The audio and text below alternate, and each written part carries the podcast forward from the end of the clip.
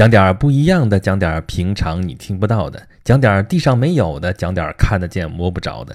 Rex 继续跟你聊一聊星星那些事儿啊。咱们前边两期讲星座的故事的时候啊，讲了金牛座和巨蟹座啊，不知道大家还记不记得那个标题啊？金牛座我是说这宙斯这个老流氓，对吧？他确实是老流氓，然后变成一头牛，然后引诱了欧罗巴啊，后来就怎么怎么样了。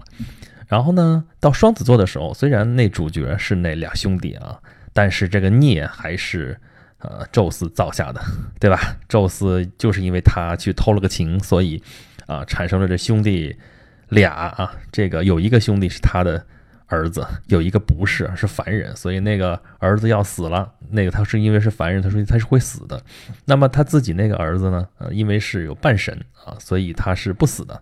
那这哥俩关系太好了，所以这个神之子想要为这个凡人之子去死，啊，要不求同年同月同日生。哎，他俩应该是同年同月同日生的啊，从蛋里面孵出来的啊，他们也想同年同月同日死，所以宙斯深受感动，把他们升到天上，变成了双子座。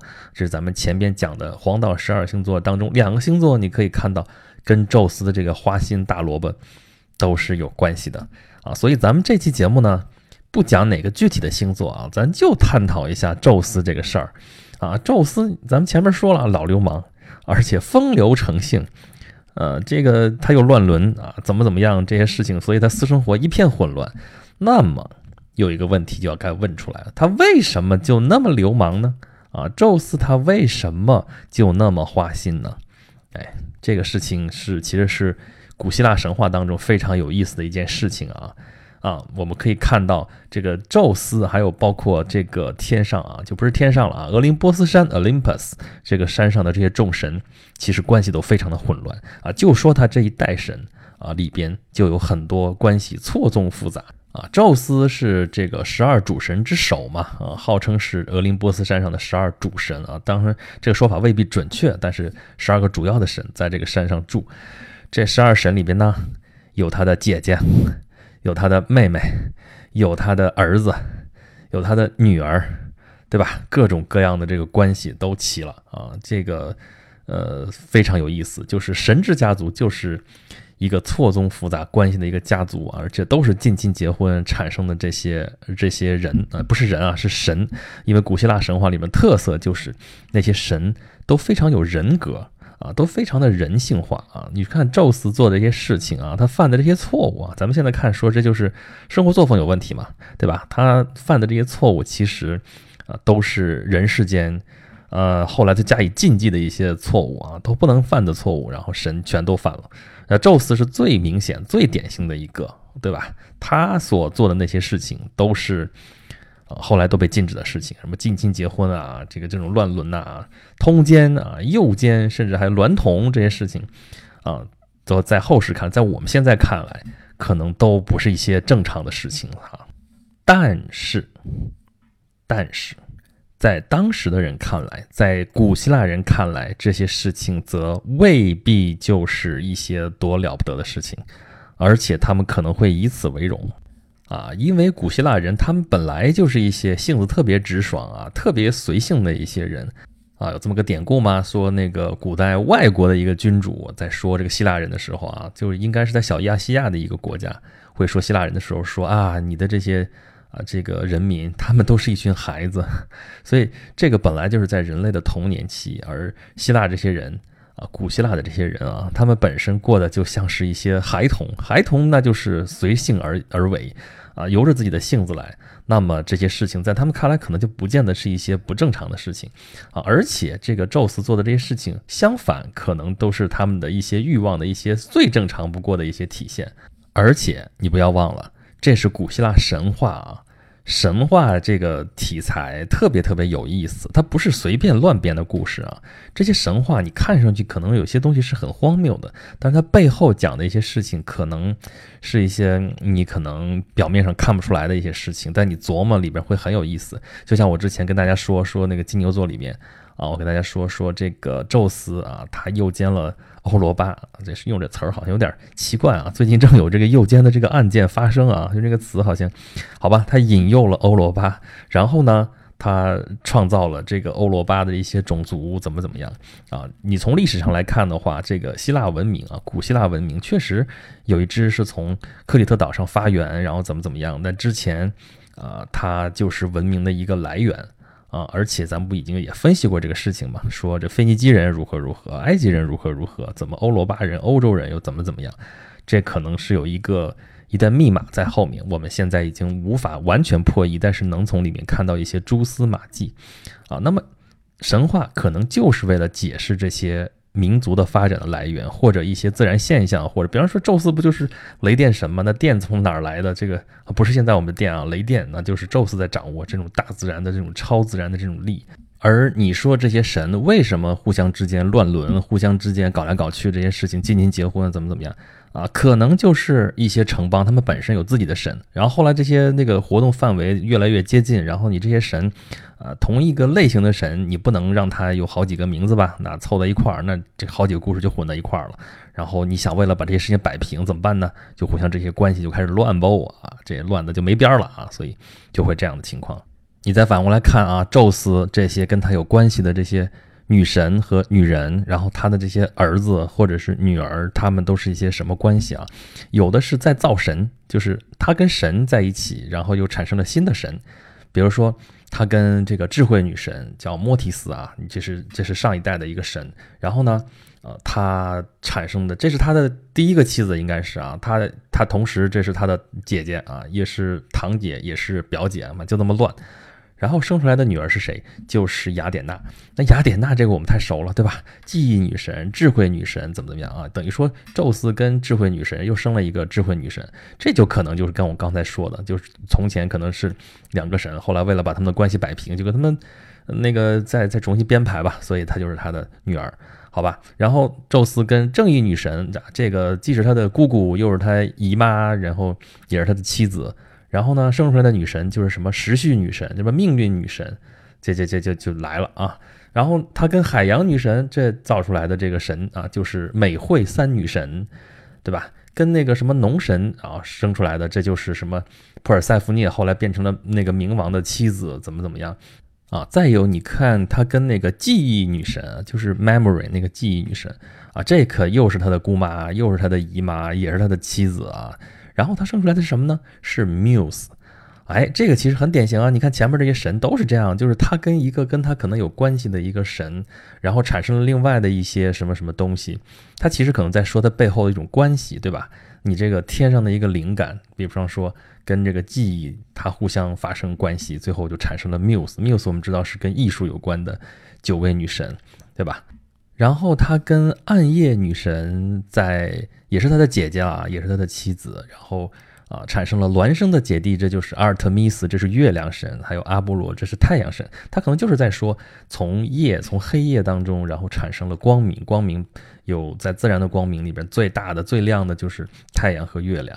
他可能在说这件事情，但是他在给你讲一个故事啊，这个故事就很有意思。然后他表明的这之间的这些关系，这是古希腊人他们脑子里面想象的这种关系。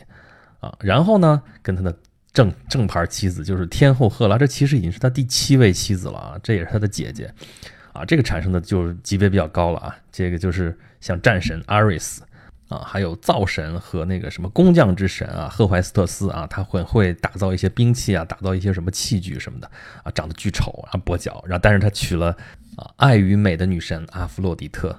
啊，这前前面说的其实都是他的，都算是他的妻子啊。但是我们经常说的是天后赫拉，这是他的正牌妻子。那其他的就算是他的外遇了啊，那就太多了。呃，有风雨神，有什么底下都是凡人，什么特拜的公主，什么阿尔戈斯的公主，什么呃河神的女儿，然后什么腓尼基的公主就欧罗巴嘛，还有什么斯巴达的王后勒达，就是利达嘛，就是刚才说的那个，就是双子座的他妈啊。再有什么？啊，吕基亚的公主，什么什么各种各样的这些事情，啊，这些生出来的多半就不是神了。除了有什么，啊，像赫尔墨斯，这个就是众神的使者，这也是神，啊，还有像酒神狄俄尼索斯，这也是神或者说是半神。那剩下这些生下来的都是什么呢？啊，就是一些呃大英雄，比如说赫拉克勒斯，比如说咱们之前讲过的英仙座普尔修斯，啊，比如说特拜的王。啊，比如说就是前边讲欧罗巴的他那些儿子，里边也有大英雄啊，萨尔帕东什么什么这样的啊，再有比如说大美女海伦什么，全是这样的一些人物啊。所以说，你说宙斯在花心，他没闲着啊，搞了那么多关系，有正牌的妻子一堆，然后那个数不上名号的一堆这外遇，这又一堆，然后生了那么一大堆儿女。啊，其实他可能在背后里在给我们讲述别的事情，但是我们可能并不清楚，并不知道。他可能讲了一些，呃，古希腊人对于一些万事万物的一些看法，他们什么和什么之间有什么关系，产生了什么。然后可能是一讲了一些古希腊它周边的一些民族怎么融合啊，怎么变成了什么什么样的一些，谁知道他在说什么事情，对吧？我们在讲神话学，很多研究就在研究这东西啊，在破译这个密码，说啊，他实际上在讲一个什么样的故事。啊，再有呢，你看这个宙斯，咱从直接的来讲这个事儿，那宙斯做的这些事情，其实是很多啊男性吧，这个心里想的，但是做不了的事情，然后在神话故事里面，一个神替他来完成了。啊，所以很多这希腊神话的故事，然后让啊男性的朋友看起来的时候，就说啊，这事情宙斯真是个大流氓，就一边骂他，一边在想，这样我怎么不是这样？有一些其实就是说一些内心当中可能你说是阴暗面的一些东西，但是又是真正在心里边在想的一些苗头，然后在故事当中就通过宙斯这种面貌出现，通过他做的这些事情来实现了啊，这个事情。啊，牵扯到一些人性的一些东西，牵扯到人的心理的一些东西，这个其实很值得研究的一个事情啊。啊，当然了，这是很男权社会的一种表述啊，就宙斯这个男性嘛，代表的一种侵略性，代表的一种这个内心的这种欲望，然后是代表的男权，因为宙斯本身代表的是最高的权力，至高无上的一个权力，他是天神，他是众神之神啊，那么本身就要考虑到他的这个象征意义，它代表的是一种权力，代表的是男权，代表的是啊男性至上的一种啊那个时代的一种社会心理啊。啊，但是啊，一定要听但是后面的事情啊。但是我之前前面讲的这些东西，都是从正面在解释这个事情，说啊，宙斯他这么花心，他这么流氓，他为什么这么流氓呢？因为他是男人，因为他有权利啊，因为他背后讲的是神话当中的一些诉说，他讲的可能是背后的一些历史事实，有的可能是讲的一些神异之间的关系，讲的是自然现象之间的关系。但是从反面来讲的话，还有一个意思。呃，我觉得应该值得我们去好好的思考。就是我先不说宙斯的事儿，咱先说说咱们之前发生的一件事儿啊，就是应该是之前一两个礼拜发生的一个事情，就是某著名小鲜肉演员的约炮事件。啊，就是大家看说啊，男神小鲜肉怎么怎么着，他在那个聚光灯下看到的永远是阳光正面，啊，长得很漂亮，然后很健康，怎么怎么样的一种形象。但是呢，啊，爆出来说他其实他，呃，跟好多姑娘怎么怎么样，他跟粉丝怎么怎么样那些事情，这个我相信大家都有所耳闻。啊，那个男神那肯定是我们调侃的了嘛，对吧？但是宙斯可真真正正是神啊，这个。我们虽然他那个古希腊的神非常的人格化啊，你看上去就是在人的一些故事，但是你千万别忘了他真的是神啊！所以当时那个小鲜肉的那个约炮事件出来之后，在这个舆论当中其实就分两派，我不知道大家注意没有？我就看这个事情觉得特别有意思啊！有一个角度就在说啊，男人都不是好东西，你别看这小鲜肉小，但是那有机会就来嘛，他机会比别人也多，所以做这些事情他这个太正常，而且。呃，也是需要谴责的，因为你是那个关系比较混乱嘛，怎么怎么样了啊？然后还有另外一派，其实挺怎么说呢？咱们用的现在词儿说，叫什么？很毁三观吗？反正是有些人觉得这可能更正常，说你啊得了便宜还卖乖，你居然还举报，能够跟男神怎么怎么样？你你就知道你赚到了好不好？你 居然还举报。啊，当然，这种言论出来之后，你说这些人他自轻自贱也好啊，你说他是那个负能量也好啊，就是也不正面也好，就是也见不得光也好，但这种情况就是存在啊。但这只是对凡人，对于对于就是我们现在娱乐明星，对于我们现在说的是偶像啊，说的是男神，说的是偶像，都其实本来都是要加加引号的啊。偶像也不是供神的那种偶像，泥胎木偶原来本意是这个，然后男神那也不真是神。但是对宙斯就不一样了啊！宙斯真的是神啊啊！我们现代人对于神的那种感觉是完全觉得是可能无所谓或者怎么样，但是对于古代人来说，对于古希腊人来说，这神很是那么回事儿啊！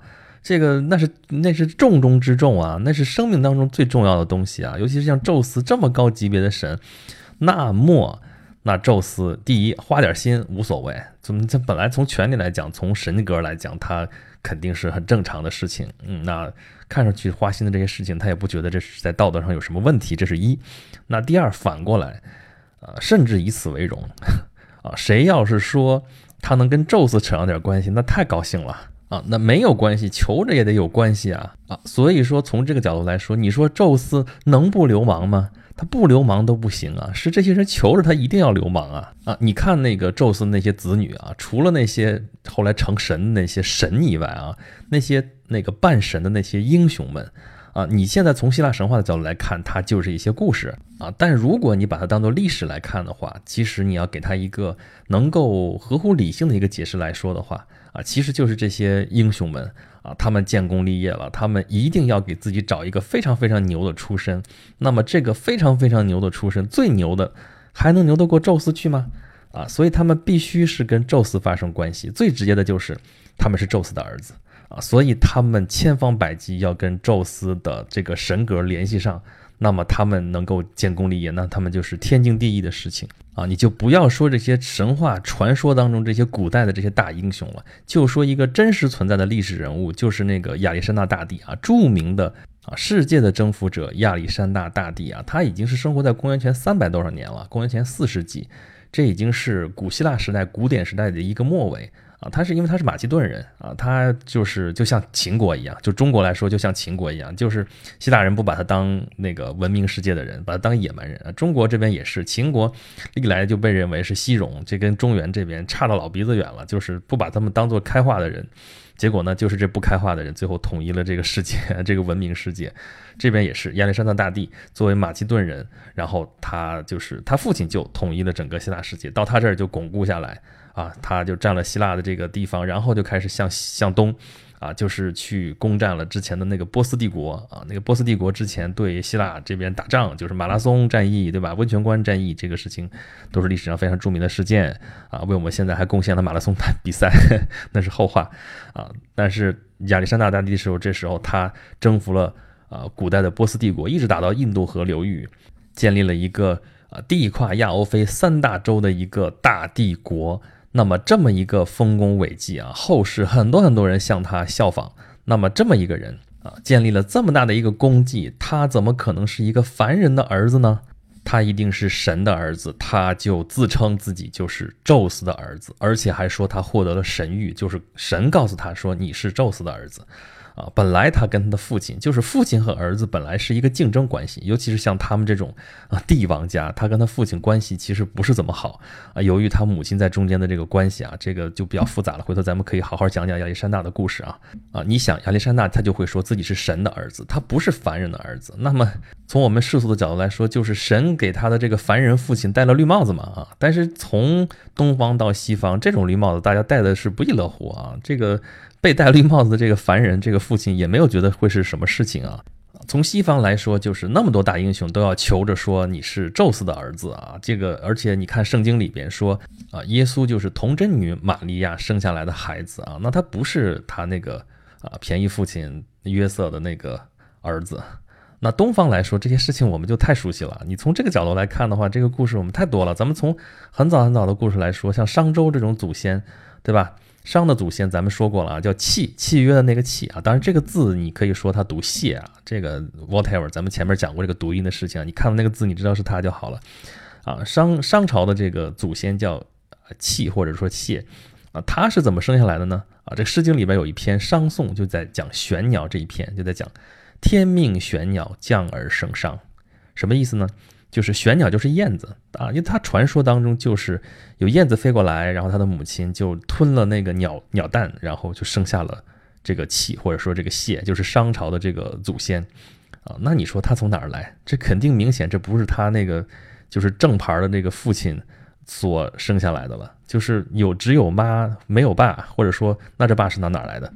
那就只能说是天神了，对不对？那这种来来历就说明了他的不凡。其实，在说这件事情啊，那么周朝的始祖也是这样啊，这回真叫气了啊，这是抛弃的气，因为他生下来的时候他就是来源不明啊，他的母亲叫姜元啊，本来是帝喾的妃子啊。咱们原来讲武帝嘛，啊，就是那个皇帝颛顼啊，帝喾，然后尧舜。